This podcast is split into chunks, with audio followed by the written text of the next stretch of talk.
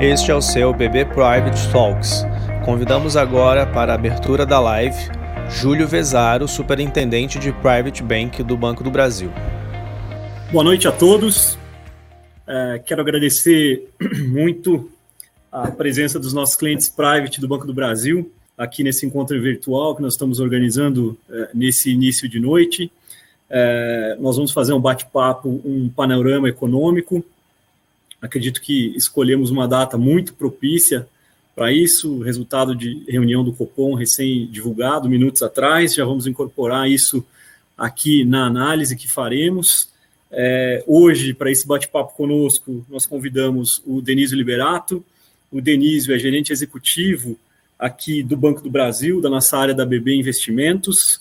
O, o Denísio é doutor em economia pela Escola de Economia da Fundação Getúlio Vargas, aqui de São Paulo tem uma vasta experiência no mercado de capitais, todas as áreas é, relacionadas à pesquisa de mercado de capitais, cobertura de mercados específicos, empresas específicas.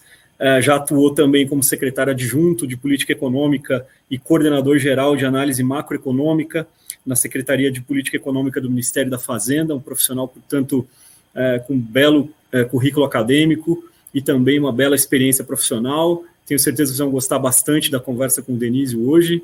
É, nós é, vamos abrir é, para perguntas é, no final aqui da apresentação é, do Denísio. Vai ter um chat aqui a, no canto direito do seu vídeo, onde vocês vão poder, poder fazer as perguntas a, a que desejarem. No final da apresentação, vamos fazer as respostas, tá? É, mais uma vez, agradeço muito a participação de todos, espero que seja bastante proveitosa. E passo então a palavra para o Denise Liberato, que está conectado ao vivo conosco aqui em São Paulo. Boa noite, Denise. Boa noite, Julinho. Obrigado aí pelas palavras, pela introdução. satisfação enorme falar com vocês aí do Private, falar com os clientes do Private. É sempre uma satisfação e uma honra é, para nós aqui da, da DMEC, da área de mercado de capitais do banco. Tá? É, como você bem colocou, acabou de sair do forno a decisão do Copom, ele, ele surpreendeu o mercado ele reduziu em 75 é, pontos base a taxa de juros. O mercado estava esperando uma redução, uma redução maior, uma redução, uma redução menor, perdão, uma redução de 50 pontos base. Nós vamos explorar isso na nossa apresentação. E nós vamos explorar também uma série de pontos, né? Vamos falar um pouco do, de como é que essa pandemia afeta o mundo, uma recessão global, é, como é que essa pandemia bate no Brasil, quais os setores que são os mais impactados, é, e aí a gente vai para análise de, de, de, preço de ativos, então a gente fala um pouquinho de renda fixa, tanto a renda fixa pré quanto a renda fixa indexada. A gente fala um pouquinho de câmbio, com todo o disclaimer, né? Taxa de câmbio é sempre difícil de projetar. E depois a gente fala um pouquinho de renda variável e vamos discorrendo aqui o nosso bate-papo ao longo aqui dessa uma hora de, de, de, de talk aqui com o BB Private. De novo, é uma honra, tá? É, eu estou passando aqui os slides que eu preparei para vocês, sempre aquele disclaimer né, de, de, de, de, que projeções, o material aqui é, é um pouco da nossa análise, da nossa inteligência, e esse material aqui é exclusivo para os clientes do Private Bank do BB. Essa exclusividade é dos nossos, dos nossos clientes aí. Indo já para a lâmina na 3, um pouquinho da agenda. Então, há uma introdução, pessoal, que eu vou explorar um pouquinho de como é que essa pandemia afeta o mundo. É uma recessão global, sincronizada, esse vírus se espalhou por todo o mundo, todas as principais economias sofrem. É, os Estados Unidos hoje é o país que tem o maior número de mortes, é o epicentro, mas o epicentro já foi a Europa, as principais economias europeias já sofreram, a exceção da Alemanha, que foi um caso à parte, e agora essa pandemia está chegando, chegou há pouco tempo à América, América do Sul e na África. Né? Então ela é sincronizada, afeta o mundo, é por isso que é a recessão global que veremos à frente, a gente pode comentar algumas projeções. A gente tem alguns exercícios aqui, como é que está a nossa curva, está achatada, não está achatada. A gente, a gente pensa em fazer um exercício olhando para trajetórias de países que estão na nossa frente, que a gente acha que é o exercício mais valioso para os nossos clientes private, para entender até onde a pandemia vai, onde pode ser o pico e quando começa a flexibilização, que é o que todo mundo, é o que interessa para todo mundo. Né? Então tem um exercício de como é que a gente enxerga a flexibilização, quais são as atividades que voltam primeiro, o que, que volta antes, o que, que volta um pouquinho depois, Aí a gente já faz o link com vendas no comércio varejista e o serviço, quem está sofrendo mais, quem está sofrendo menos, tudo isso impacta a alocação dos nossos clientes do private. Tá? Então, feito esse pano de fundo, a gente vai para ativos de uma, de uma forma mais generalizada.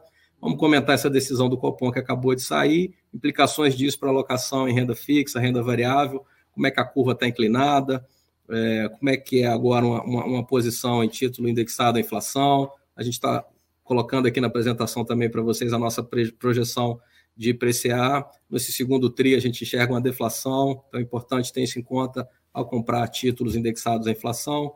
É, depois a gente abre para vocês aqui também, de maneira exclusiva para os clientes do Private Bank, o nosso modelo de taxa de câmbio nominal, como é que a gente faz essa modelagem.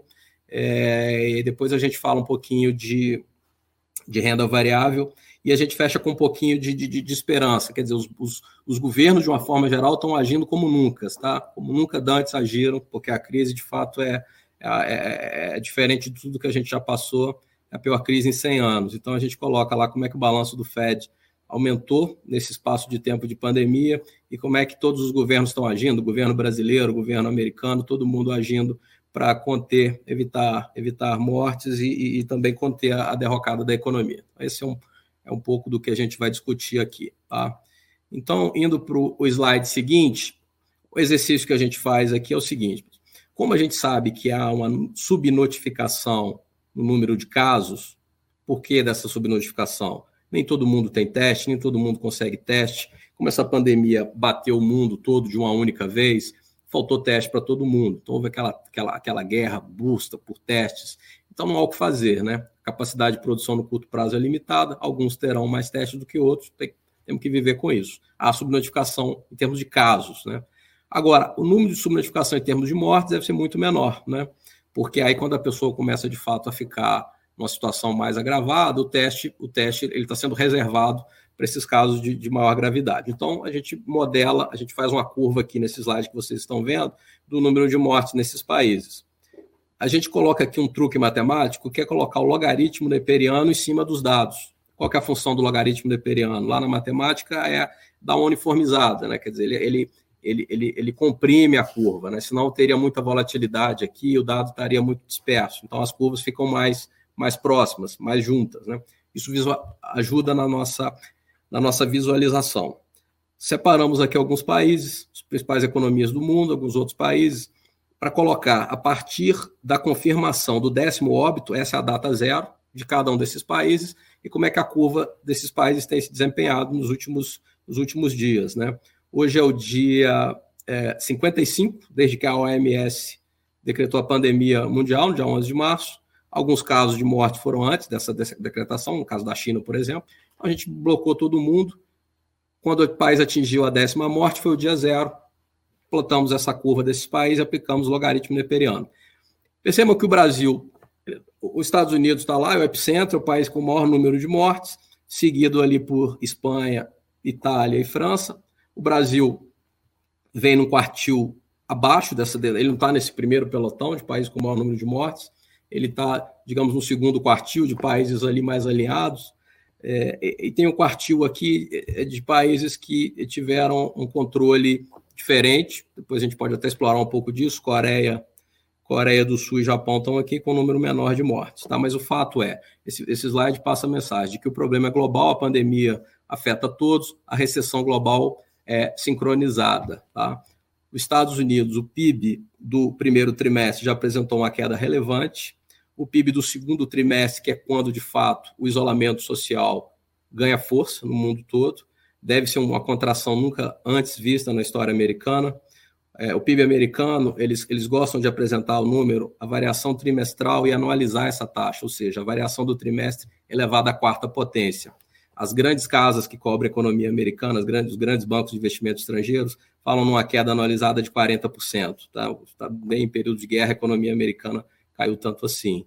A Europa também vai enfrentar uma queda muito forte, e aqui no Brasil, infelizmente, não vai ser diferente. Nosso segundo TRI é, por conta da, da, da, da, questão do isolamento social, ter se concentrado a partir da segunda quinzena de março para abril em diante, ter sido mais forte. Tá? Então, esse é o primeiro slide para mostrar que o fenômeno é global e é generalizado e impacta a economia. O segundo slide é um exercício aqui, bem simples, mas a gente acha que ele é valioso. Tá? É, ao invés de a gente tentar ficar acertando onde vai ser o pico, até onde vai, é, a, a, pandemia, como é que é o, o isolamento, o que, que, a gente fez? Um exercício muito simples. A gente sabe que esses países aí, é, a pandemia bateu primeiro, né? o coronavírus chegou primeiro na Europa, chegou primeiro nos Estados Unidos, nós estamos algumas semanas, por exemplo, nós estamos três semanas atrás dos Estados Unidos. Tá? Então, uma boa bússola para a gente acompanhar, como todos, todos estão tentando tomar a, as mesmas atitudes ali, uma boa bússola para seguir é o seguinte: vamos ver como é que está a curva americana, que ela está três, três, três semanas à nossa frente. Então, nós pegamos a curva brasileira que nós temos, né? plotamos ali o número de mortes na nossa ponta atual, pegamos a curva americana, vimos que dia de fato os Estados Unidos teve lá o número de mortes que temos atualmente, na casa de 600, e aí esticamos essa curva. Né? Fizemos o mesmo exercício aí para a Itália, para a Espanha, para a França, para o Reino Unido. Tá? Então perceba o seguinte: a curva do Brasil, que é essa linha verde que vocês estão observando, a curva verde é o dado real, a gente dá uma suavizada, que essa linha azul mais grossa, via filtro HP. É uma técnica que a gente fez para os outros países também.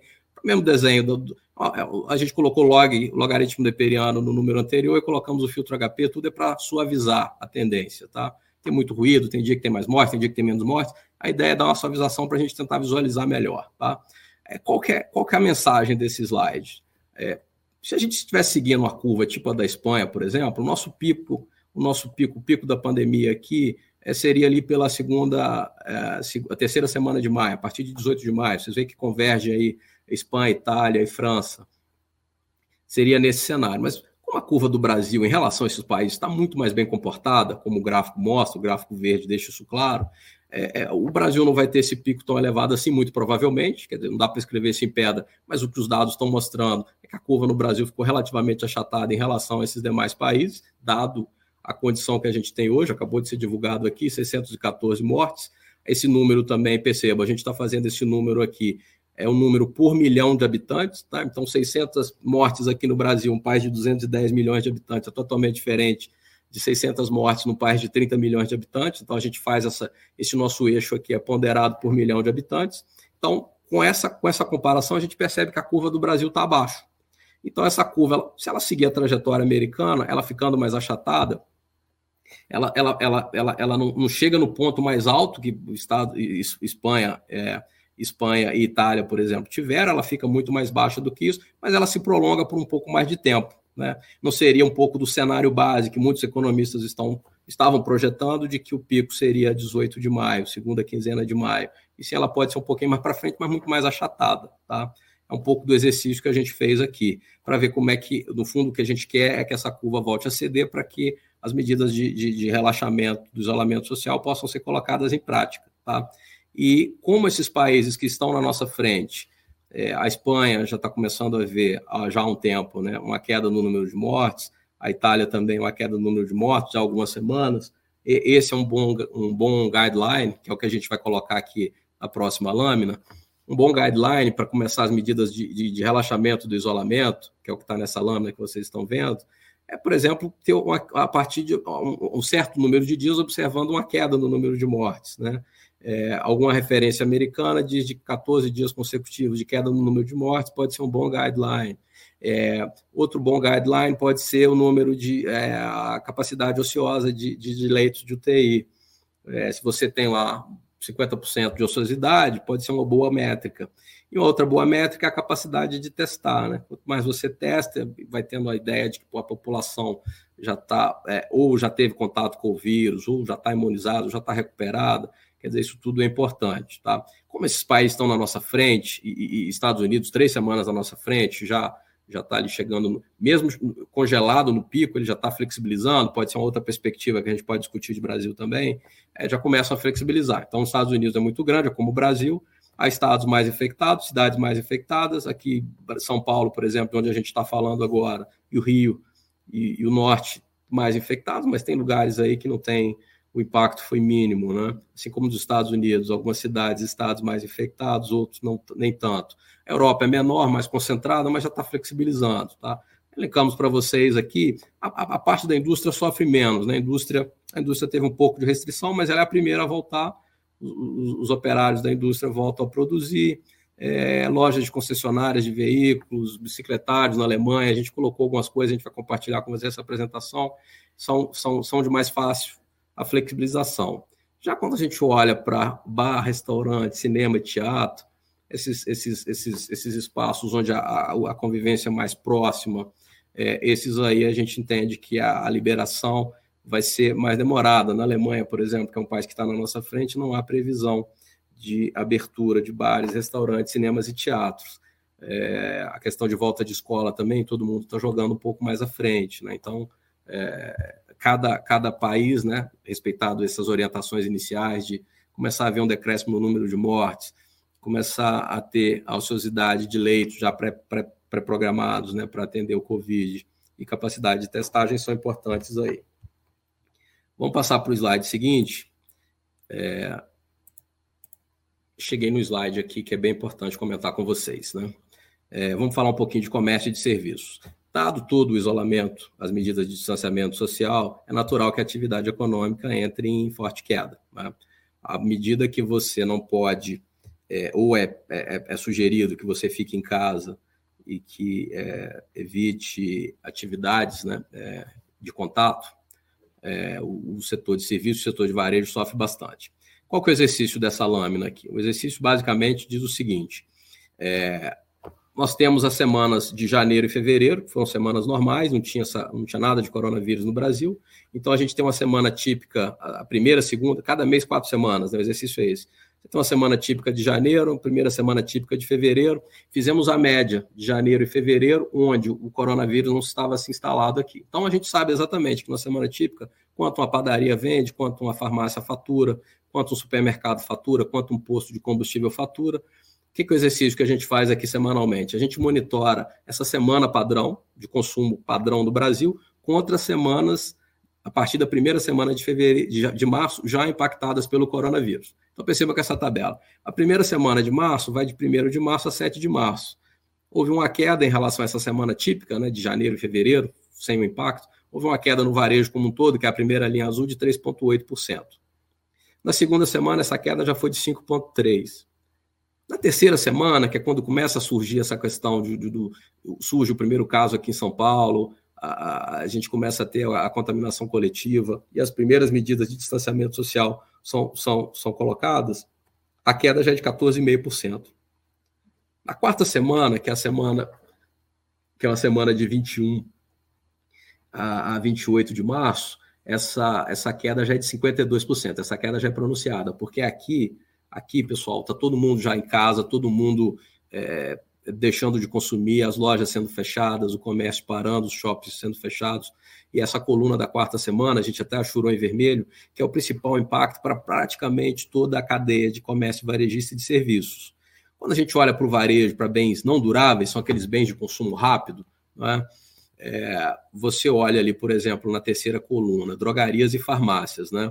Na terceira semana, que é a semana pré-coronavírus, pré-início dessa pandemia aqui no Brasil, o consumo aumenta 36%, que é exatamente aquela semana onde todo mundo ainda tentando entender o que estava acontecendo, correu para comprar álcool gel, correu para estocar tudo que podia de medicamento, de, de, de, de, que pudesse colocar em casa, né? Muito, todo mundo muito preocupado, muito assustado.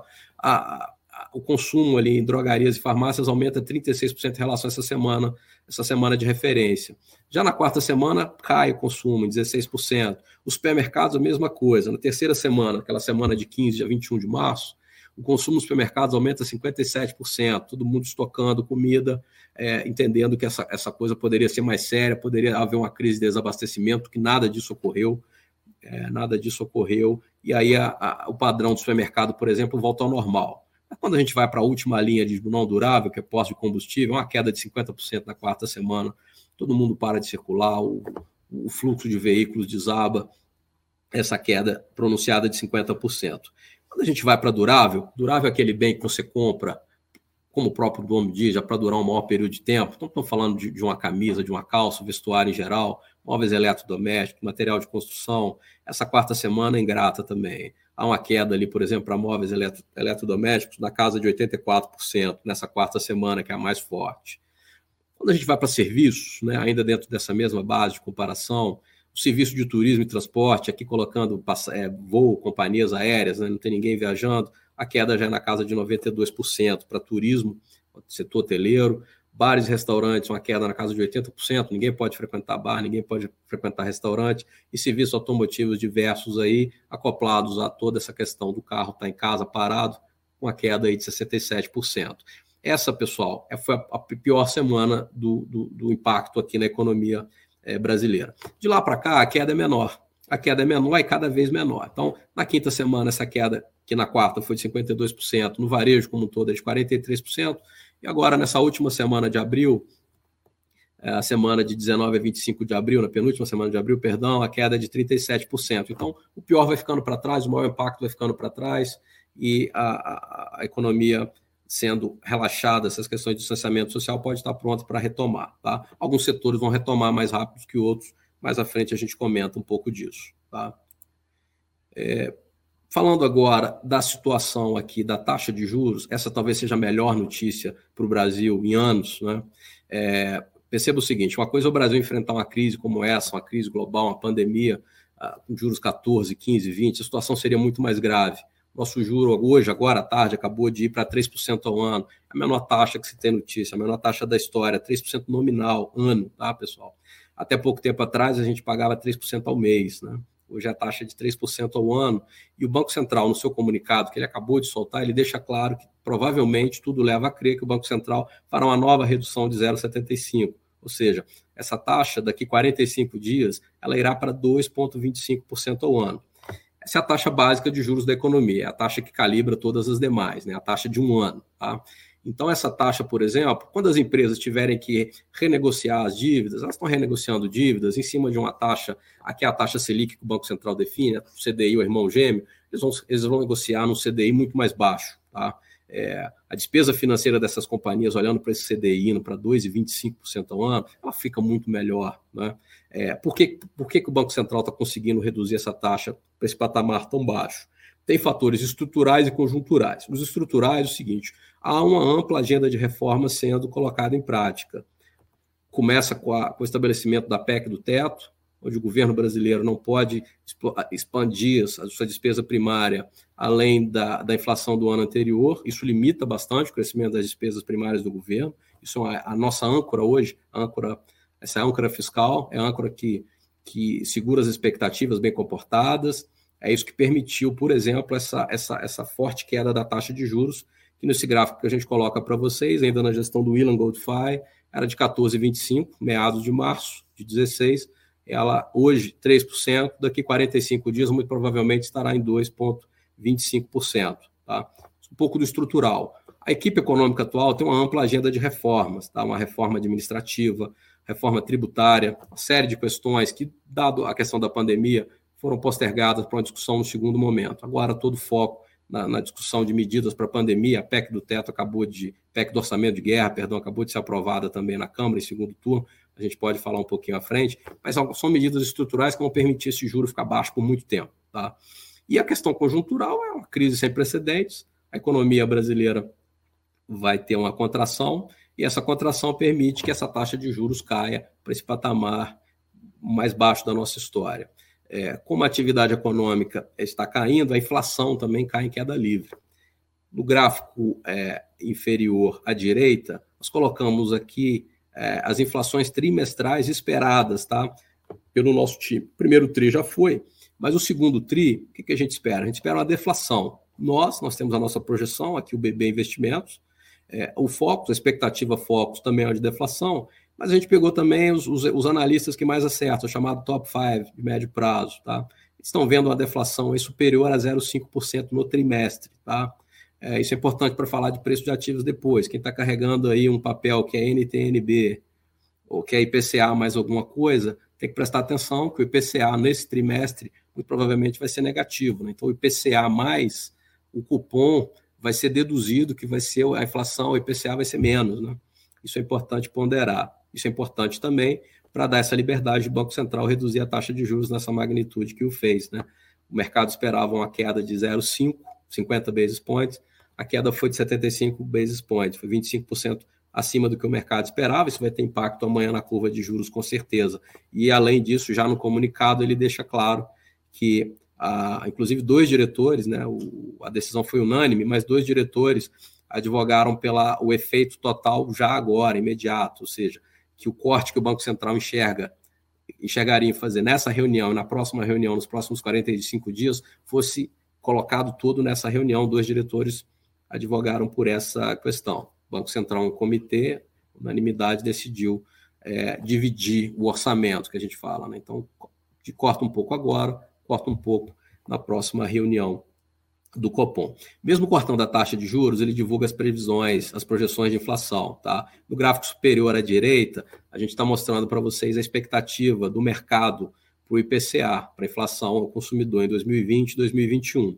2020, que é o que interessa, é a linha azul, as expectativas que no começo, que no começo do ano, janeiro e fevereiro, mostravam uma inflação ali ao redor de 3,5%, caíram fortemente à medida que foi ficando claro, todo mundo entendendo o que, que seria essa pandemia do coronavírus. Hoje o mercado espera uma inflação ao redor de 1,8%. Tá? Só relembrando, a meta de inflação é 4%, e o Banco Central tem uma margem de tolerância mais ou menos 1,5 ponto percentual, para cima ou para baixo. Então, se o centro é 4, quer dizer, a inflação poderia ficar até 2,5% no limite inferior da banda, do regime de meta de inflação.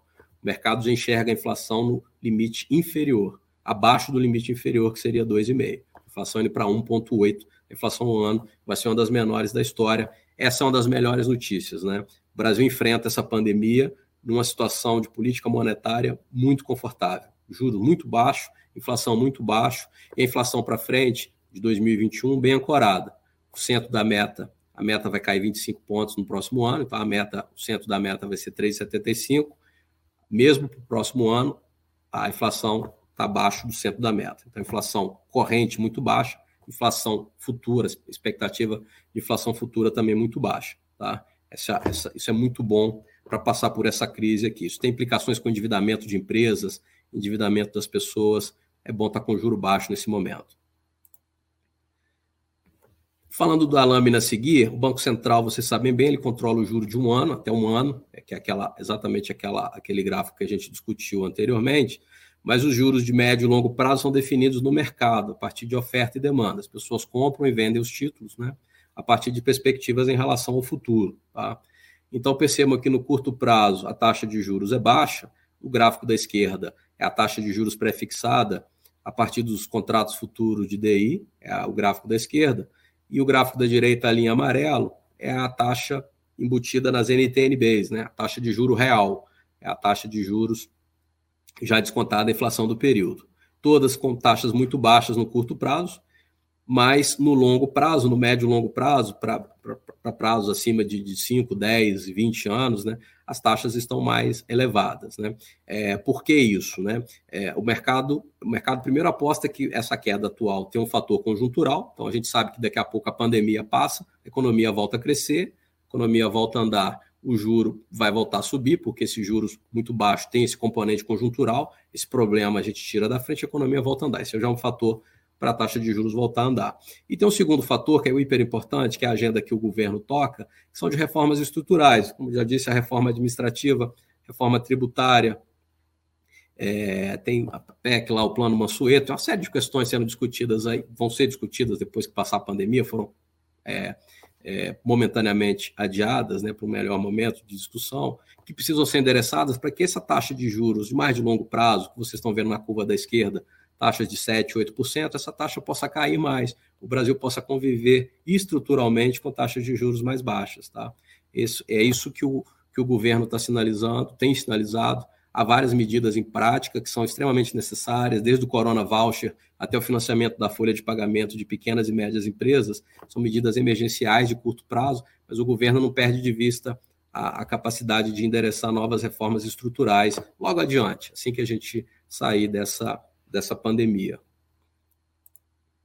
É, vamos falar aqui um pouquinho de taxa de, de câmbio nessa lâmina. Tá? É, a taxa de câmbio, pessoal, é, é, é um dos ativos, é, ele pode, ela pode ser enxergada como um preço, um preço financeiro, um ativo nominal. É, ele, a taxa de câmbio também ela, ela, ela, ela responde a várias questões, né? várias questões de comércio, interior, comércio exterior, ela responde a questões de fluxo de capital, é, ela responde a diversos, diversos estímulos, né, diversas variáveis, por isso que é tão difícil ser, ser modelada. Tá? A gente vai apresentar aqui para vocês um modelo de taxa de câmbio nominal, que tem sido útil, pelo menos, para a gente tentar entender a dinâmica da taxa de câmbio. Tá? É, na tela que eu estou mostrando para vocês, na parte superior, está aí o desempenho de diversas moedas é, em relação ao dólar, desde o início do ano. Tá? Então, desde 1 de janeiro até hoje, 6 de maio, como é que foi o comportamento dessas, dessas moedas que selecionamos, tá? Principais moedas aí. A gente está colocando o código delas ali em cima. É, perceba que boa parte delas, como estão negativas, elas estão perdendo valor em relação ao dólar americano, que é a moeda de referência nesse nosso estudo. A boa parte das moedas apresentam uma desvalorização em relação ao dólar. O BRL é o Brasil, que é o da ponta aqui, que está caindo aí 27,8%. Tem uma depreciação, uma desvalorização de 27,8%. Depois dele está ali o, o, a moeda da África do Sul, o rende sul-africano, MXN é o peso mexicano, o COP é o peso colombiano, depois a lira turca, o rublo russo e por aí vai. São moedas de países emergentes, tá? É, elas que estão sofrendo maior, maior desvalorização. É, por outro lado, no gráfico de baixo, a gente mostra a volatilidade dessas taxas de câmbio, dessas moedas. A, a medida mais simples de volatilidade é o desvio padrão. Você tem lá, você vai aplicar uma prova numa turma, 20 alunos, você tem a nota média e você consegue calcular o desvio padrão. Cada um tira uma nota ali, qual que é o desvio em relação à nota média. É, essa medida de desvio padrão serve também em finanças para medida de risco, né? É, qual o risco da moeda? As moedas muito voláteis, ou seja, as moedas mais arriscadas, né, que sambam mais, é, tendem a ter essa maior desvalorização, pelo, por um motivo muito simples. Né? O investidor que vai ingressar com os recursos aqui, do Brasil, por exemplo, ele quer ingressar num câmbio, quer ter um pouco da previsibilidade, qual câmbio ele ingressa e qual câmbio ele sai. Se o câmbio é muito volátil, ele pode ingressar recurso num câmbio de 3, depois ter que remeter recurso num câmbio de 5.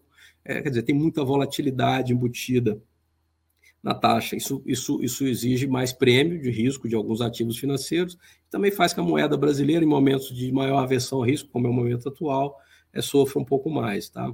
É, as moedas ligadas a commodities também, né? O Brasil é um grande exportador de minério de ferro, do complexo soja e de petróleo bruto. Né? Então, são commodities que têm os preços definidos no mercado internacional. Esses preços também sofreram bastante com a pandemia, do coronavírus, isso também acaba impactando o Brasil. Essa é uma primeira foto para mostrar para vocês que a questão da volatilidade cambial associada a esses fatores que eu comentei faz com que o Brasil seja uma das, mo das moedas que mais se depreciou é, no período recente, no acumulado desse ano. Passando para a lâmina seguinte, a gente a gente começa a colocar um pouquinho do nosso modelo aqui para vocês, tá? Há um gráfico aí, o que está em, em, em, amarelo é a taxa de câmbio brasileira, medido no eixo esquerdo, né? O câmbio atingindo aí perto de cinco, cinco reais e, e um dólar valendo cinco reais e setenta é, centavos, medido no eixo esquerdo, tá? E a linha azul é, é, um, é, um, é um, contrato internacional, um contrato de risco de crédito chamado é, CDS, Credit Default Swap, cinco anos. Isso, no fundo, é o risco soberano brasileiro. Quer dizer, qual a probabilidade do Brasil é, não honrar seus compromissos em moeda estrangeira, do governo brasileiro não honrar seus compromissos em moeda estrangeira, medido no eixo direito. Né? Cada 100, a medida ali em 100 basis points, cada 100 basis points equivale a 1%. É, percebam vocês que no, a gente faz uma série bem longa, aí, a gente começa em 2005, a taxa de câmbio tinha uma bela correlação com esse prêmio de risco soberano brasileiro. É, os movimentos são muito sincronizados, pelo menos de 2005 até 2016. Né? Prêmio de risco. A, a, lógica macro aqui, basicamente, relativamente simples. Né? O prêmio de risco brasileiro sobe, os ativos, em, os ativos denominados em reais ficam mais arriscados, cai a demanda por ativo em real. Né? Ou seja, o dinheiro sai, o investidor vai embora, deprecia a taxa de câmbio. Quando a percepção de risco brasileiro é menor, vem fluxo de capital, então o investidor estrangeiro vem comprar o título do governo brasileiro em reais, vem para a Bolsa de Valores, vem comprar dívida das empresas aqui denominada em reais, entra um maior fluxo de investimento capital estrangeiro, as concessões avançam, quer dizer, tem essa correlação. Né? É, a, partir de 2016 começou a, a ocorrer um descolamento. Né? A, o, o, o, câmbio vai embora, o câmbio começa a subir e a percepção de risco brasileira começa a cair. É, percebam ali que a partir de 16, de, janeiro, de 2016, essa percepção de risco Brasil, que estava na casa de 500 basis points, ou seja, 5% ao ano, ela cai quase que monotonicamente ao redor de 100, 100 basis points e a taxa de, a taxa de câmbio vai embora. Quando isso começou a acontecer, vários economistas começaram a se perguntar o que estava ocorrendo e alguns modelos começaram a aparecer que é exatamente essa, essa, essa linha, essa, essa equaçãozinha que a gente achurou em azul, que está em cima do gráfico. É, o, o, fair value, quer dizer, o valor justo do câmbio, é, começou a ser feito por diversos modelos, obviamente tem um componente de erro que a gente não colocou aqui, mas o câmbio ele pode ser explicado, pelo menos o câmbio nominal de curto prazo pode ser explicado por essa equação. Ou seja, o câmbio depende do prêmio de risco brasileiro, o risco Brasil está ali, quer dizer, a capacidade do Brasil honrar os seus compromissos, é um fator que impacta. Ele depende também, é o seguinte, do dólar como um todo, quer dizer, se o dólar está se fortalecendo contra todas as moedas, ele se fortalece também contra o real. Então, dólar index, né, que é uma taxa de referência, é, o fortalecimento do dólar contra as outras moedas é uma variável que a gente também coloca no nosso modelo. É, como o Brasil é um grande exportador de commodities, a gente põe o CRB, que é o índice de commodities da, da, da Reuters, que é essa agência de notícias aí, é, ela compila basicamente aí preço de soja, preço de petróleo bruto, preço de, de minério de ferro e outras commodities que o Brasil acaba exportando é, ele compila esse índice no, no, no, nesse indicador chamado CRB, então o preço de commodity sobe, o Brasil exporta mais, né, exporta um volume maior, esse volume maior exportado entra aqui como renda, isso ajuda a, a mexer no câmbio. Uma variável que era até pouco tempo atrás, não dava um fit muito bom é, para modelar a taxa de câmbio, porque o diferencial de juros era muito alto, os juros aqui no Brasil era 14,25%, os juros dos Estados Unidos era 1%, o diferencial era muito grande, o FIT, em termos econométricos, né, a modelagem nunca era tão acurada, é, ela, ela, ela, ela explicava pouco. Agora não ela explica. Né? Agora, nossos juros de um ano em 3%, está é, tá começando a chegar perto. Os juros no mundo desenvolvido ainda são mais baixos, mas esse diferencial de juros agora começa a dar um fit nessa modelagem. E é basicamente um pouco dessa variável do diferencial de juros que começou a cair muito quando os juros caem lá a partir de 2016 de 14,25 para chegar em 3% agora, que explica um pouco dessa depreciação.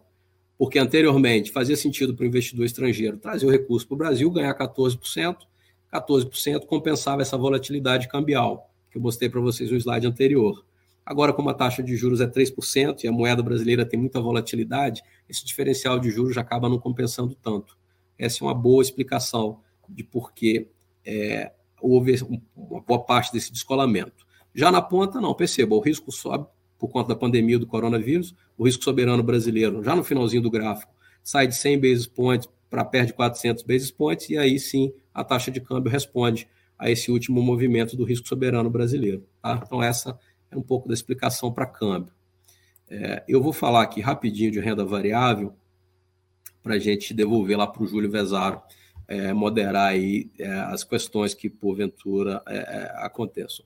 Mas o que eu queria falar de renda variável, pessoal? É, um exercício que a gente fez aqui nesse slide é o seguinte: vamos pegar as outras crises. Essa crise é totalmente diferente, tá? É muito, muito diferente mesmo. Essa crise afeta demanda e oferta ao mesmo tempo, e ela é severa, né? Quer dizer, e ela é sincronizada, ela para o mundo inteiro de uma vez só, é, e para o Brasil também, é, por muito tempo.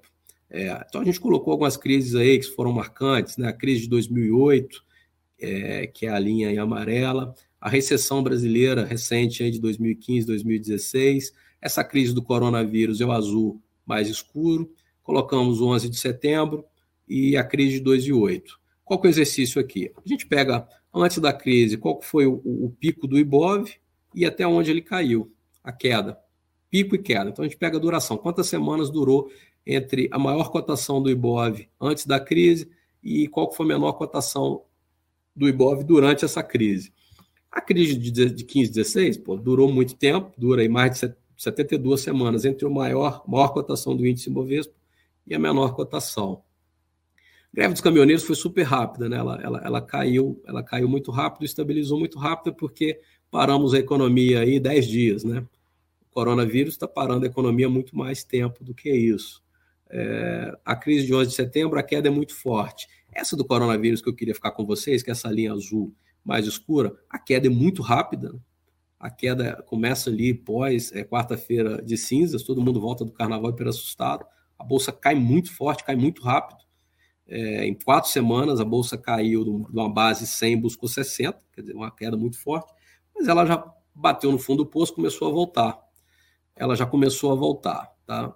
E aí, para falar um pouquinho dessa volta, a gente precisa ver um pouco da composição setorial. Tá? Esse é o penúltimo slide, eu vou para o último, a gente conclui e fecha. A gente precisa ver um pouco da composição setorial. Nesse slide, dividimos aqui as principais ações que compõem o índice Bovespa é, em três segmentos aqui. Empresas que estão sofrendo mais, empresas que vão ter dificuldade para retomar.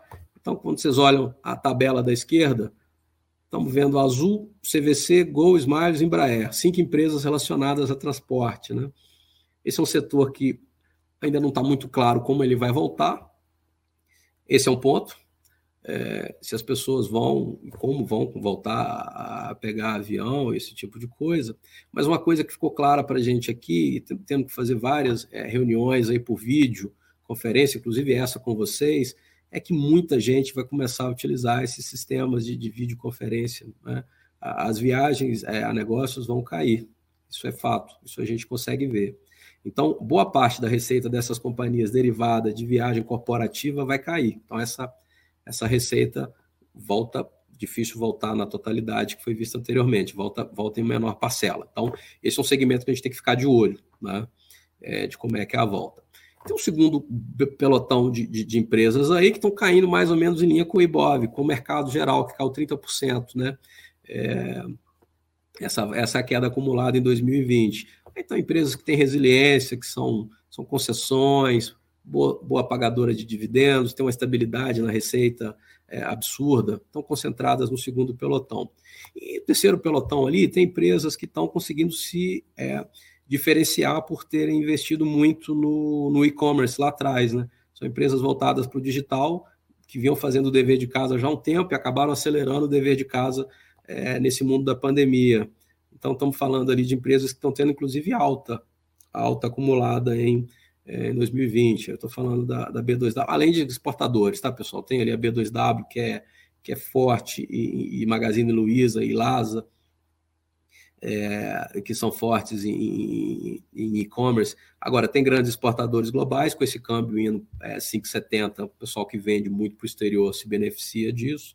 Gente que está se reinventando na crise, a VEG está ali, a VEG está tá desenvolvendo aí a questão do ventilador mecânico.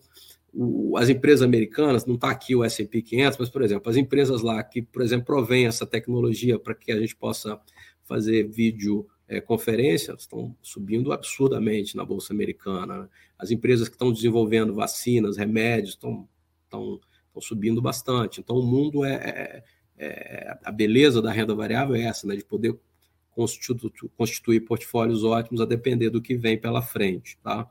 É, e aí, o último slide, para deixar uma mensagem de muito estímulo, e os governos estão fazendo isso, fica aqui o balanço do Federal Reserve. É, o Banco Central americano, que antes da crise das hipotecas de 2008, a crise subprime, o balanço do Fed era de menos de um trilhão de, de, de dólares, é, no pior momento da crise das hipotecas subprime, é, o balanço dobrou de tamanho aqui, né? Saiu de um trilhão para dois trilhões. E é, como essa crise se estendeu por muito tempo, o balanço do Fed foi se expandindo.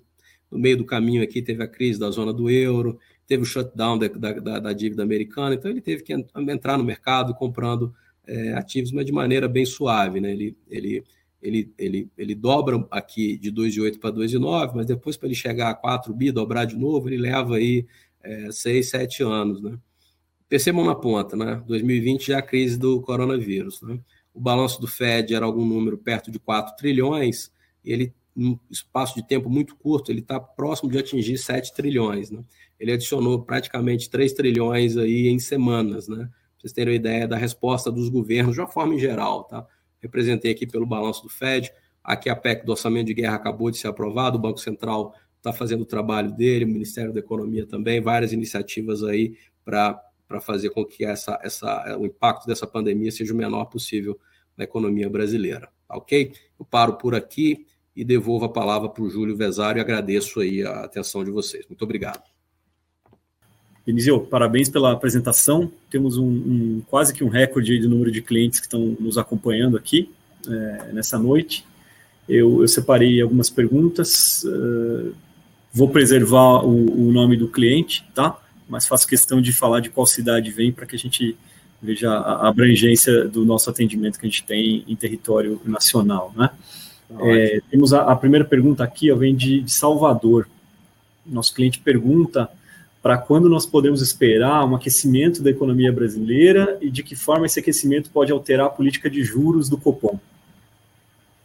Tá. É, o segundo semestre é, a economia começa a retomar, né? Nosso cenário base aí, é, é, esse isolamento ele, ele, ele termina aí no primeiro semestre, o segundo semestre a economia volta e o quarto trimestre vai ser muito mais forte que o terceiro, por exemplo. Né? Terceiro é uma retomada por efeito base, você cai no segundo e volta no terceiro, quarto que de fato vai dar tônica de como é que vai ser a velocidade de retomada da economia brasileira. Provavelmente a agenda de reformas volta para a pauta e aí a economia vai embora. Agora, para fazer o Banco Central subir taxa de juros, como a economia vai cair, o chamado hiato do produto ainda vai ficar muito grande, é, ele, ele, o juro não, não, volta na nossa, na nossa perspectiva aqui, não volta esse ano e provavelmente não volta a subir no ano que vem, né? Que há uma, uma estrada longa de retomada de atividade econômica a ser percorrida antes que o Banco Central possa voltar a mexer na taxa de juros para cima, tá? Então, a, a perspectiva é essa.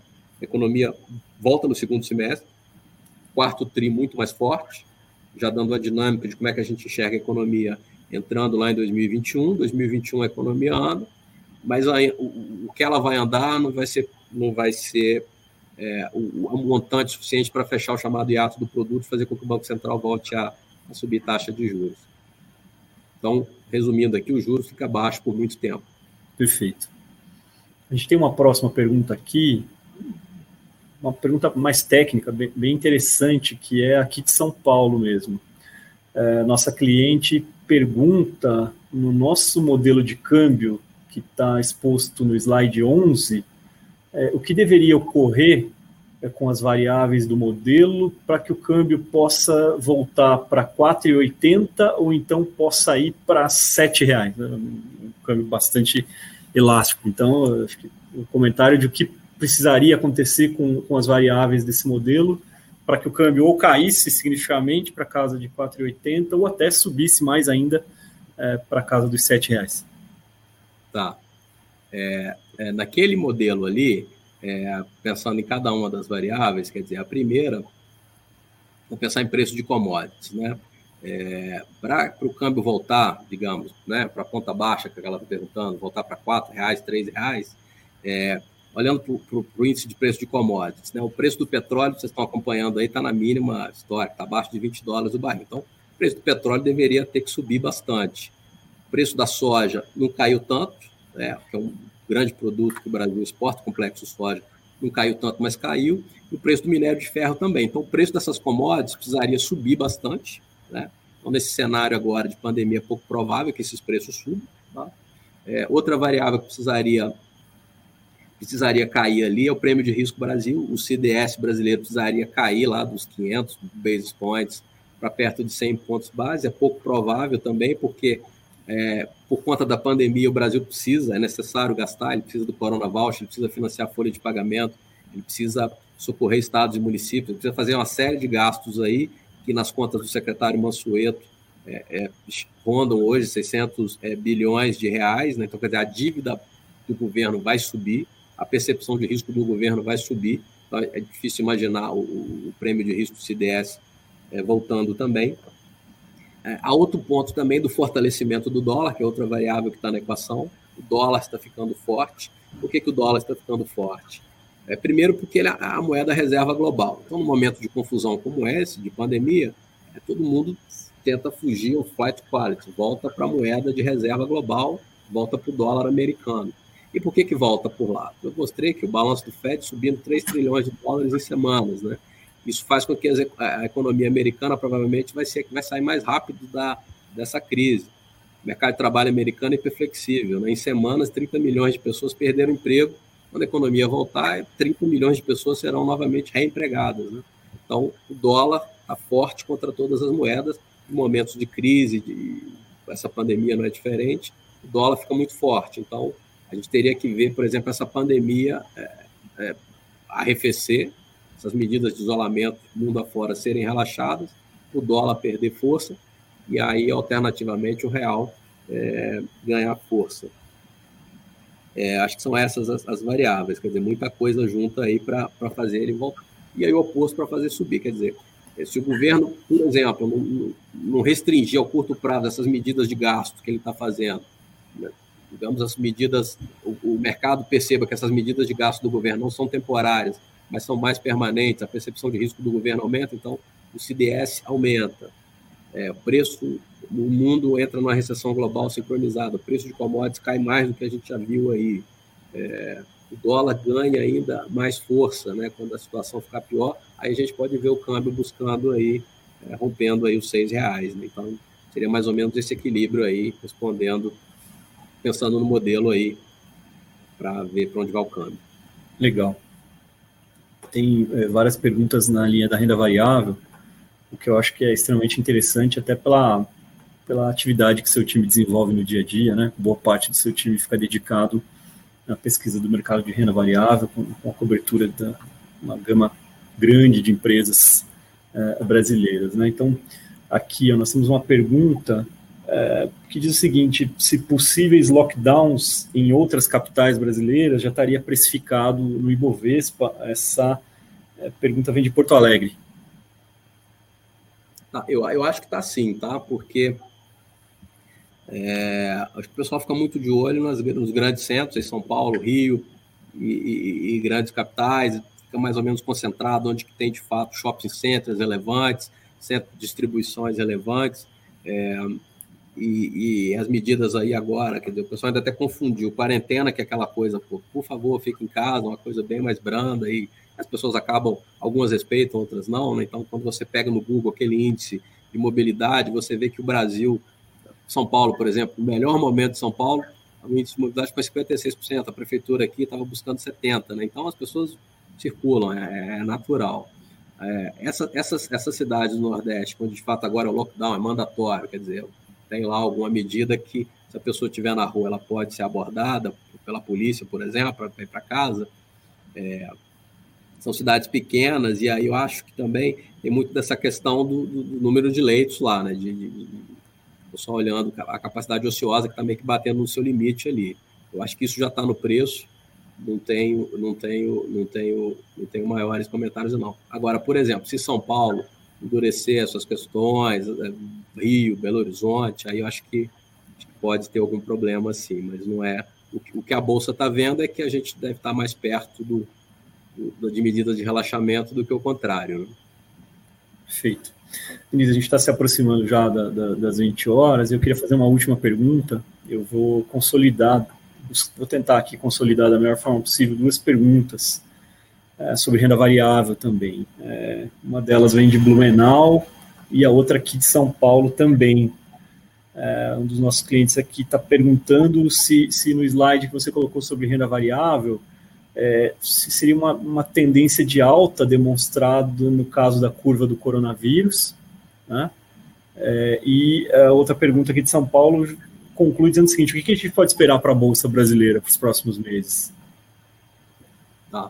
É, ali não é tendência, não. Ali a gente quis mostrar o seguinte: ela caiu muito rápido, com susto, porque ali é, a Bolsa. A, a Bolsa gosta de, de risco, desvio padrão. Incerteza é um problema para a bolsa. Né? Incerteza a gente não consegue medir. Isso a gente mede, mede bem e consegue colocar no preço. O que foi aquela incerteza ali da, da, da volta da quarta-feira de cinzas, que a bolsa caiu de um patamar de um número índice de 100 para 60, né? ela caiu 40% muito rapidamente. Ninguém entendeu direito o que, que era o, o coronavírus, a extensão disso. Tem vacina, não tem vacina, o que, que você precisa fazer para fugir disso? Só demorou a entender o que, que era isolamento social. Então, tinha muita incerteza no ar. Então, na incerteza, você acaba vendendo e e, e, houve um pouco de fato de pânico ali, né? Todo mundo vendo o que de fato estava acontecendo. Aí bateu no fundo do poço que foi 60, que é aquele número que a gente colocou. A bolsa caiu 40% em, em um mês, né? Muito rapidamente.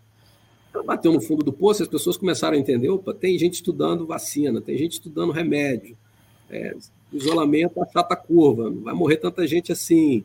É, as empresas têm e-commerce, as empresas estão se reinventando, o governo está ajudando muito, o governo está dando corona voucher para as pessoas consumirem, financiando folha de pagamento de pequenas e médias empresas. O Banco Central está reduzindo taxa de juros, quer dizer, uma série de medidas que o governo foi tomando em resposta a essa pandemia, a gente entendendo melhor o que de fato estava ocorrendo, a gente viu que cair 40% era demais, e aí a Bolsa já, já, já voltou um pouco.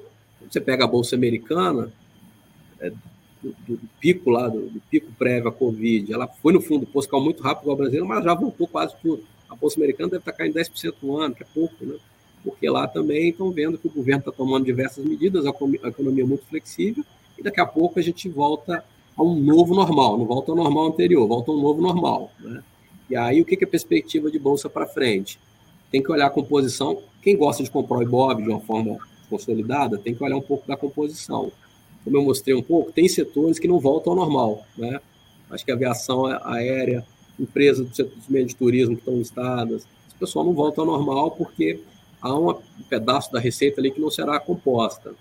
É, quando a gente olha para shopping center, quer dizer, a gente viu, a Alemanha já está saindo do isolamento social, não há previsão para reabertura de cinemas, né? Então, quem depende de receita de cinema e estiver dentro do IBOV, quer dizer, vai demorar a recompor. Por outro lado, o pessoal que está muito focado no e-commerce está capturando uma receita cada vez maior. E quem puder virar essa chave mais rápido, melhor, né? É, então, essa composição setorial importa muito nesse momento. Né? Quem volta mais rápido, quem volta devagar, quem não volta ao patamar anterior, isso é muito importante para as perspectivas nos próximos, nos próximos meses. Né? Pensando que a taxa de juros curta está baixa, o governo vai tomar medidas estruturais para baixar a longa também. A, o fluxo de caixa que a gente vai trazer, o, o valor futuro dessas empresas a valor presente, o fluxo de caixa futuro a valor presente vai ser uma curva de juros menor, né? Então, isso também é um ponto positivo aí para perspectivas. O pior ficou para trás, há uma retomada aí, mas tem que olhar direitinho setor a setor, tem que fazer essa depuração. O setor que vai voltar mais rápido o setor que vai ter mais dificuldade para voltar. Muito bem. Início, a gente está completando já uma hora de, de bate-papo.